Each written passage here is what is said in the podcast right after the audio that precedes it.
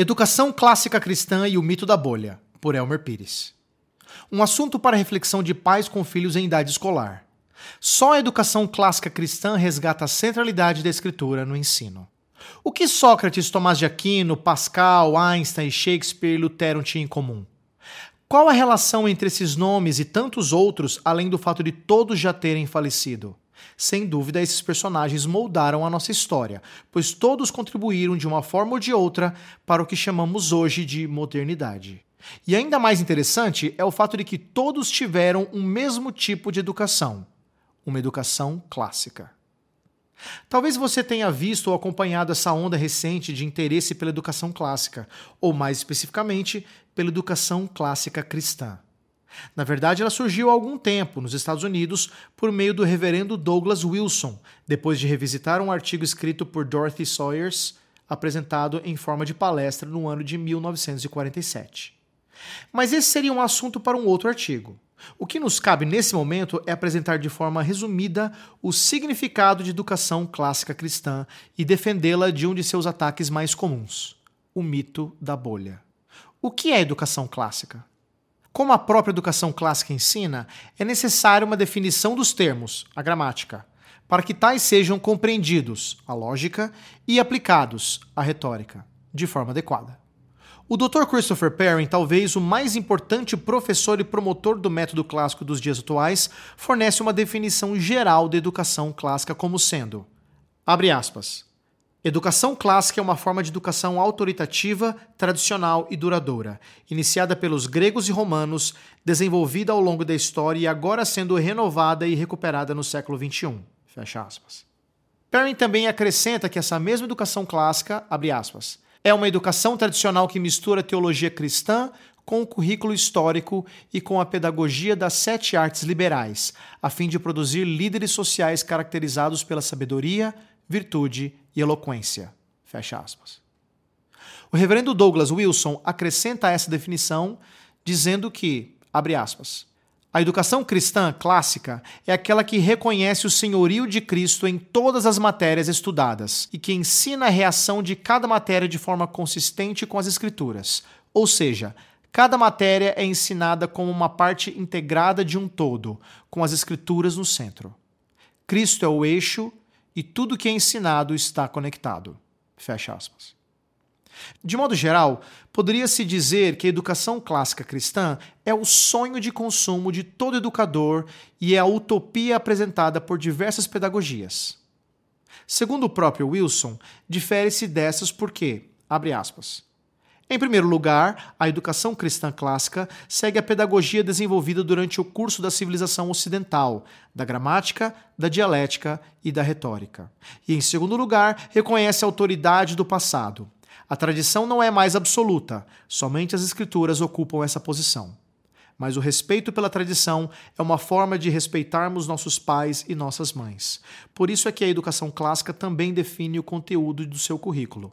Heródoto e Agostinho, Calvino e Jonathan Edwards, Aristóteles e Plutarco. Fecha aspas.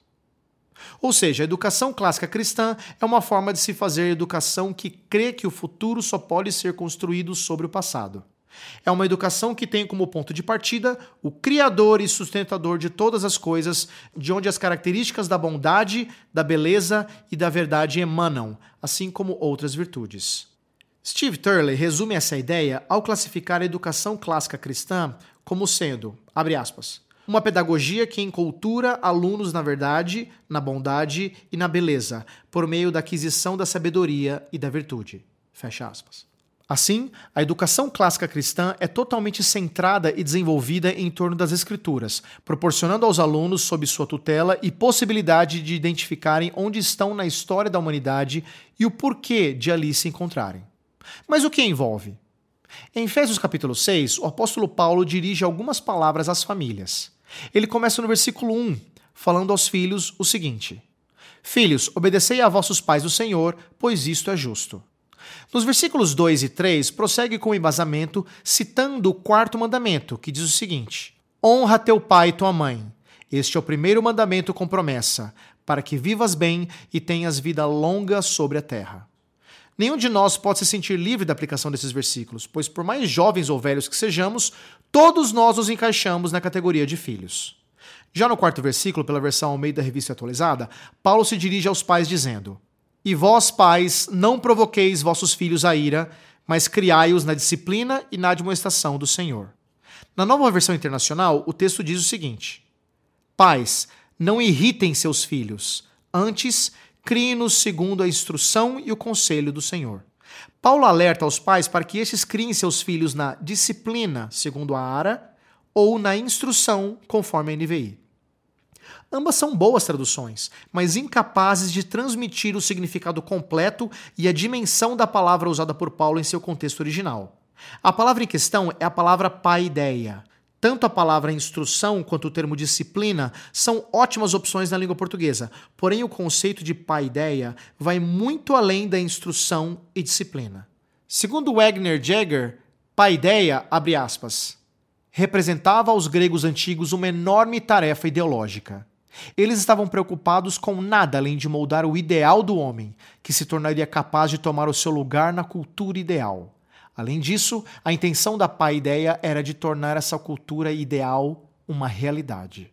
Com isso em mente, Douglas Wilson conclui que a palavra paideia vai muito além do currículo daquilo que chamamos de educação formal. Ou seja, para os antigos da época de Paulo, a paideia era toda abrangente e envolvia nada menos do que uma enculturação do futuro cidadão. Note que quando Paulo insta os pais a criarem seus filhos na paideia, ele o faz com um determinante. Não em qualquer paideia, mas na paideia do Senhor. O que estou sugerindo, assim como Wilson, é que Paulo nos ensina nesse texto que devemos criar os nossos filhos de tal forma que cresçam em meio a um processo de enculturação cristã, algo que venha a cercá-los, contribuindo para que cresçam como cidadãos legítimos e preparados para essa real cultura cristã em formação. Assim, abre aspas. A paideia de uma verdadeira educação cristã é essa preparação necessária. Tal paideia prepara e conduz a uma verdadeira cultura cristã. E estando ela estabelecida, a paideia do Senhor torna-se o meio ordenado para manter essa cultura, preparando os jovens cristãos para assumirem suas responsabilidades na cristandade. Fecha aspas. A segunda resposta diz respeito a um dos questionamentos mais comuns feitos a pais que optam por um ensino cristão, clássico ou não. Esse tipo de educação não é o mesmo que colocar o filho em uma bolha? Em seu livro Moldando Mentes e Corações, a autora Monica Watley e seu marido Dr. Sean Watley dão uma ilustração muito pertinente. Ao invés de prover uma bolha protetora contra informações para isolar os nossos alunos e filhos de ideias que pensamos ser nocivas, ou ao contrário, em vez de imergi-los antes que estejam prontos para lidar com elas, a educação cristã clássica escolhe inoculá-los. Abre aspas. A educação cristã clássica, de forma intencional, expõe os alunos e lhes dá ferramentas para que naveguem por aquelas questões difíceis que eventualmente encontrarão. Fecha aspas. Mas espere, isso não é o que o apóstolo Paulo nos admoesta a fazer em 1 Coríntios capítulo 5, versículos 9 e 10, que diz o seguinte: Já em carta vos escrevi que não vos associeis com os impuros. Refiro-me com isso não propriamente aos impuros deste mundo, ou aos avarentos, ou roubadores, ou idólatras, pois neste caso teríeis de sair do mundo. Não pertencemos a este mundo, mas estamos nele, não a fim de imitá-lo, mas sim a fim de transformá-lo. O que o apóstolo Paulo faz, então, é admoestar os pais para que criem os seus filhos de forma que não sejam isolados do mundo, nem imersos nele, mas sim preparados inoculados de modo que não sejam contaminados, e assim possam transitar neste cosmo realizando cada um o seu papel para a honra e glória de Deus. Toda criança cresce e eventualmente torna-se um adulto.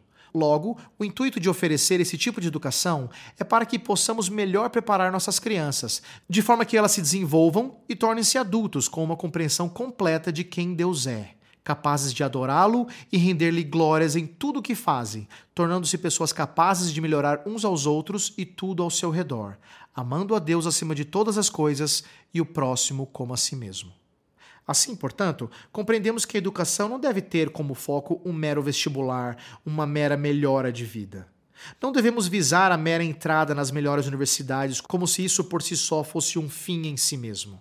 Nosso objetivo, contudo, é que cada uma de nossas crianças, assim como Cristo, cresça em estatura, envolvida na sociedade, desenvolvida intelectualmente e espiritualmente. Queremos vê-las alcançando a semelhança total do nosso Salvador Jesus Cristo. Por acaso isso me afeta? Talvez você esteja se perguntando: como isso tudo me afeta ou para que serve tudo isso, uma vez que não estou envolvido em nada referente à educação, ou visto que já terminei meus estudos há tempos e nem mesmo tenho filhos? Isso deveria afetar todos os cristãos. Como cristãos, você se considera um promotor da cultura cristã, esforçando-se por estabelecê-la e cultivá-la, na qual as nossas crianças devem se desenvolver e crescer? Então você deve se importar com tudo que foi dito. Você conhece pais que enxergam a triste realidade da situação educacional em que vivemos, mas que não têm os meios necessários para melhor prepararem seus filhos? Então, você pode ajudá-los das mais variadas formas. E isso inclui um investimento na formação deles. Você pode ajudá-los direta ou indiretamente em se tratando do desenvolvimento de escolas verdadeiramente cristãs, atuando diretamente no meio acadêmico ou cooperando financeiramente. Você tem filhos na idade escolar? Então pense: qual tipo de educação que seus filhos estão recebendo? Você realmente pensa que as conversas que tem com eles são suficientes para combater todo o sistema inimigo de Deus, que os bombardeia tanto pela mídia como pela sociedade de um modo geral e através da escola de modo específico e diário? Como comunidade cristã, devemos proporcionar todos os meios para prover àqueles que são pais a oportunidade de criar seus filhos à luz do Evangelho, inclusive na escola, a fim de que tais crianças alcancem a uma completa semelhança de Cristo, para a glória de Deus. A educação clássica cristã busca isso. Que tenhamos a consciência e a coragem para agir em favor de nossas crianças, para a glória de Deus. Em Romanos capítulo 11, versículos 36 diz: porque dele e por meio dele e para ele são todas as coisas.